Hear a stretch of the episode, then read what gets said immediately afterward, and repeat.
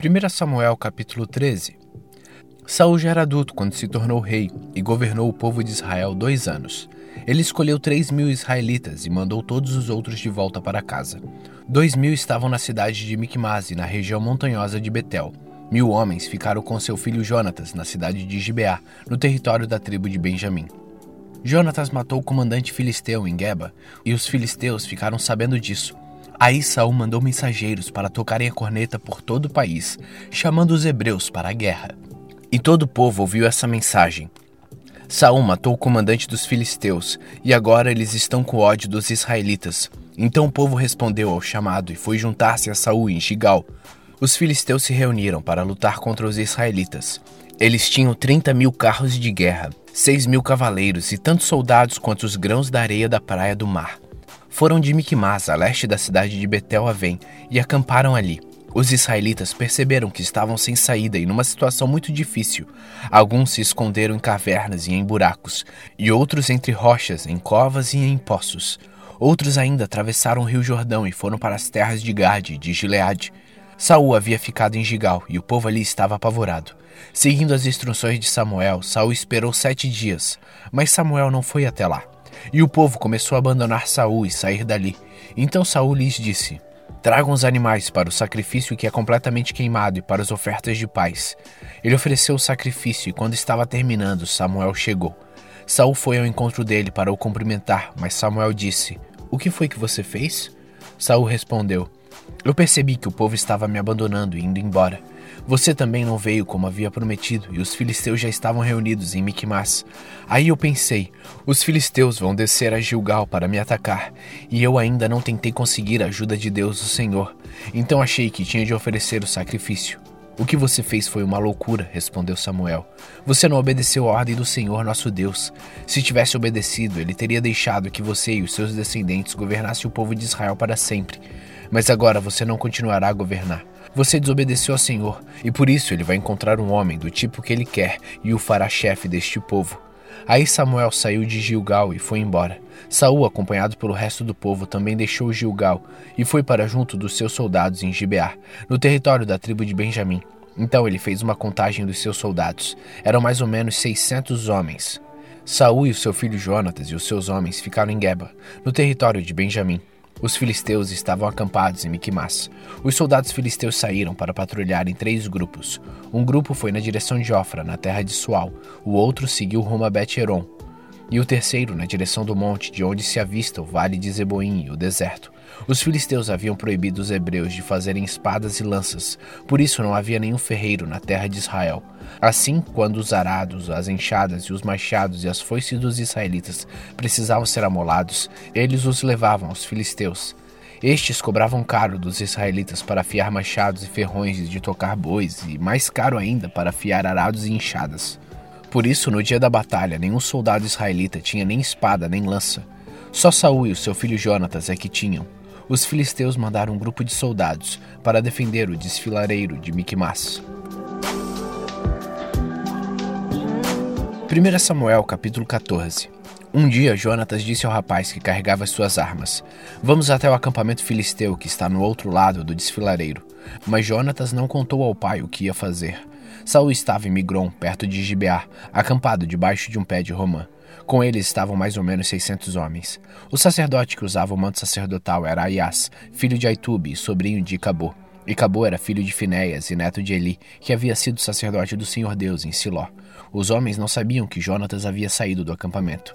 No desfiladeiro que Jonatas tinha de atravessar para chegar ao acampamento dos filisteus havia duas grandes pedras, uma de cada lado da passagem. Uma era chamada de Bozes e a outra de Sené. Uma estava do lado norte do desfiladeiro, de frente para Miquimás, e a outra do lado sul, de frente para Geba. Jonatas disse ao rapaz que o acompanhava: Vamos até o acampamento desses filisteus pagãos. Pode ser que o Senhor nos ajude, e se ele nos ajudar, nada poderá impedi-lo de nos dar a vitória, ainda que sejamos poucos. O rapaz respondeu: Faça o que achar melhor, eu estou com o Senhor. Muito bem, respondeu Jonatas. Vamos até lá e deixemos que aqueles homens nos vejam. Se eles disserem para ficarmos parados até que cheguem perto de nós, nós obedeceremos. Mas se disserem para irmos até o lugar onde eles estão, nós iremos, pois isso será o sinal que o Senhor Deus nos deu a vitória. Aí os dois deixaram que os filisteus os vissem, e eles disseram: Vejam, alguns hebreus estão saindo das tocas onde estavam escondidos. Então os soldados filisteus chamaram Jonatas e o rapaz: Subam até aqui, queremos mostrar uma coisa a vocês. Jonatas disse ao rapaz: Siga-me, pois o Senhor Deus deu ao povo de Israel a vitória sobre os filisteus. Ele subiu engatinhando e o rapaz o seguiu. Jonatas ia atacando e derrubando os filisteus e o rapaz os ia matando. Nesse primeiro ataque, eles mataram cerca de 20 homens, em uma área de mais ou menos 1.200 metros quadrados. Todos os filisteus que estavam no acampamento ficaram apavorados. Os patrulheiros e os soldados do acampamento tremeram de medo.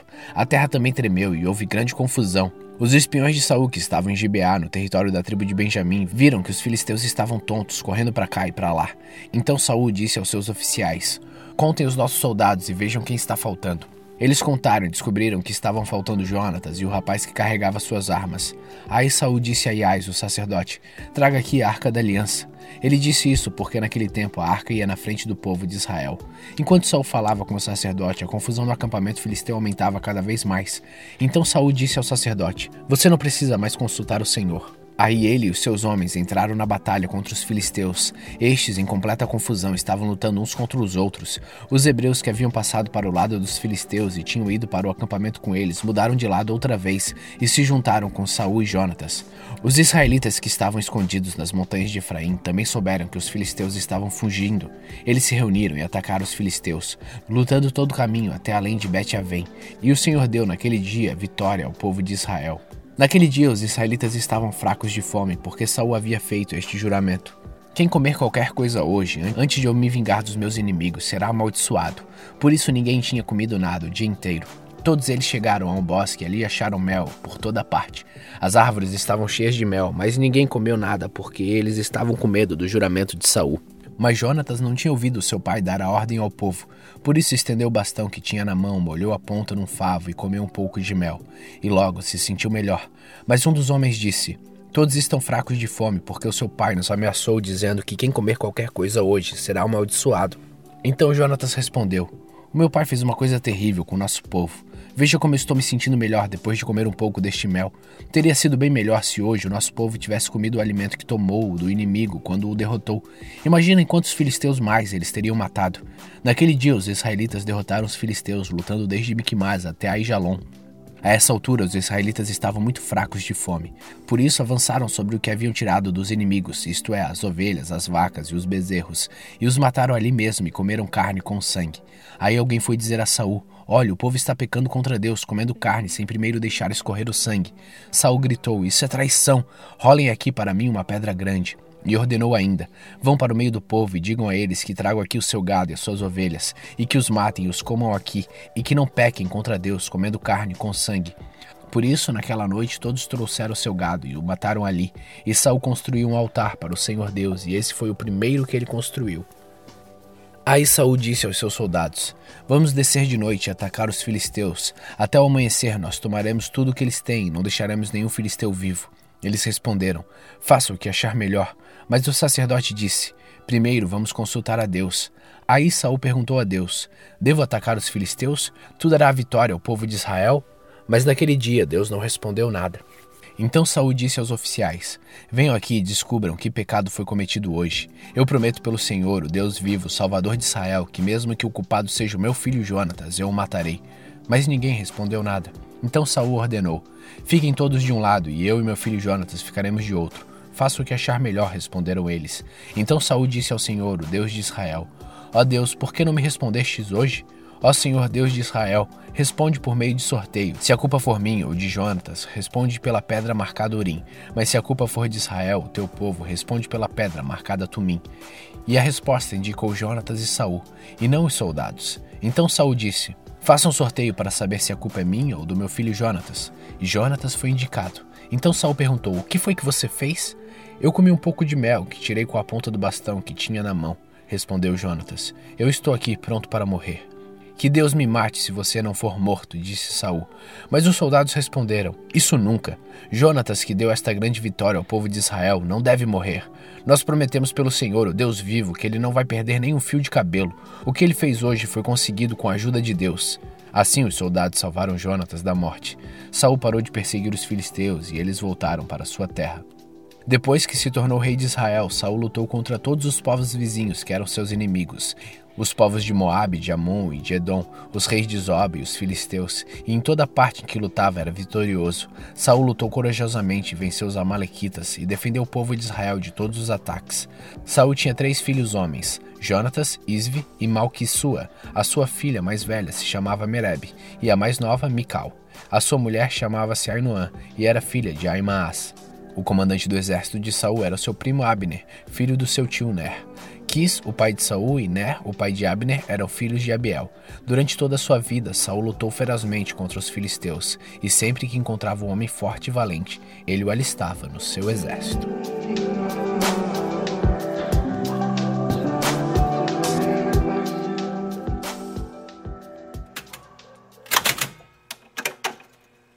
Salmos capítulo 126 quando o Senhor Deus nos trouxe de volta para Jerusalém, parecia que estávamos sonhando. Como rimos e cantamos de alegria. Então as outras nações disseram: O Senhor fez grandes coisas por eles. De fato, o Senhor fez grandes coisas por nós, e por isso estamos alegres. Ó Senhor, faz com que prosperemos de novo, assim como a chuva enche de novo o leito seco dos rios. Que aqueles que semeiam chorando façam a colheita com alegria Aqueles que saíram chorando e levando a semente para semear voltarão cantando, cheio de alegria, trazendo nos braços os feixes da colheita.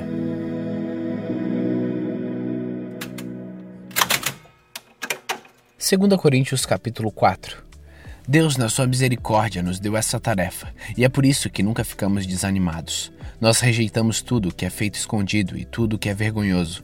Não agimos de má fé, nem falsificamos a mensagem de Deus. Pelo contrário, agimos sempre abertamente, de acordo com a verdade, e assim as pessoas têm uma boa impressão de nós, que vivemos na presença de Deus. Porque se o evangelho que anunciamos está escondido, está escondido somente para os que estão se perdendo. Eles não podem crer, pois o Deus deste mundo conservou a mente deles na escuridão. Ele não os deixou ver a luz que brilha sobre eles, a luz que vem da boa notícia a respeito da glória de Cristo, a qual nos mostrou como Deus realmente é pois nós não anunciamos a nós mesmos, nós anunciamos Jesus Cristo como Senhor e a nós como servos de vocês, por causa de Jesus. O Deus que disse que da escuridão brilha a luz é o mesmo que fez a luz brilhar no nosso coração. E isso para nos trazer a luz do conhecimento da glória de Deus que brilha no rosto de Jesus Cristo. Porém, nós que temos este tesouro espiritual somos como potes de barro, para que fique claro que o poder supremo pertence a Deus e não a nós. Muitas vezes ficamos aflitos, mas não somos derrotados. Algumas vezes ficamos em dúvida, mas nunca ficamos desesperados. Temos muitos inimigos, mas nunca nos falta um amigo. Às vezes somos gravemente feridos, mas não somos destruídos. Levamos sempre no nosso corpo mortal a morte de Jesus, para que também a vida dele seja vista no nosso corpo. Durante a vida inteira estamos sempre em perigo de morte por causa de Jesus, para que a vida dele seja vista neste corpo mortal, de modo que a morte está agindo em nós e a vida está agindo em vocês. As Escrituras Sagradas dizem: Eu criei e por isso falei. Pois assim nós, que temos a mesma fé em Deus, também falamos porque cremos. Pois sabemos que Deus, que ressuscitou o Senhor Jesus, também nos ressuscitará com ele e nos levará, junto com vocês, até a presença dele. Tudo isso aconteceu para o bem de vocês, a fim de que a graça de Deus alcance um número cada vez maior de pessoas e estas façam mais orações de agradecimento para a glória de Deus. Por isso, nunca ficamos desanimados. Mesmo que o nosso corpo vá se gastando, o nosso espírito vai se renovando dia a dia. E essa pequena e passageira aflição que sofremos vai nos trazer uma glória enorme e eterna, muito maior do que o sofrimento. Porque nós não prestamos atenção nas coisas que se veem, mas nas que não se veem, pois o que pode ser visto dura apenas um pouco, mas o que não pode ser visto dura para sempre. 2 Coríntios capítulo 5 de fato, nós sabemos que quando for destruída esta barraca em que vivemos, que é o nosso corpo aqui nesta terra, Deus nos dará para morarmos nela uma casa no céu, essa casa não foi feita por mãos humanas, foi Deus quem a fez e ela durará para sempre. Por isso gememos enquanto vivemos nesta casa de agora, pois gostaríamos de nos mudarmos já para nossa nova casa no céu, aquela casa que será o nosso corpo celestial. E quando nos vestirmos com ele, não ficaremos sem corpo. Gememos aflitos enquanto vivemos nesta barraca que é o nosso corpo. Isso não é porque queiramos ficar livres do nosso corpo terreno. O que desejamos é receber o corpo celestial, para que a vida faça com que o que é mortal desapareça. E foi Deus quem nos preparou para essa mudança e nos deu o seu Espírito como garantia de tudo que Ele tem para nos dar. Estamos sempre muito animados, pois sabemos que enquanto vivemos neste corpo, estamos longe do lar do Senhor, porque vivemos pela fé e não pelo que vemos. Estamos muito animados e gostaríamos de deixar de viver neste corpo para irmos viver com o Senhor. Porém, acima de tudo, o que nós queremos é agradar o Senhor, seja vivendo no nosso corpo seja vivendo lá com o Senhor. Porque todos nós temos de nos apresentar diante de Cristo para sermos julgados por Ele, e cada um vai receber o que merece, de acordo com o que fez de bom ou de mal na sua vida aqui na terra.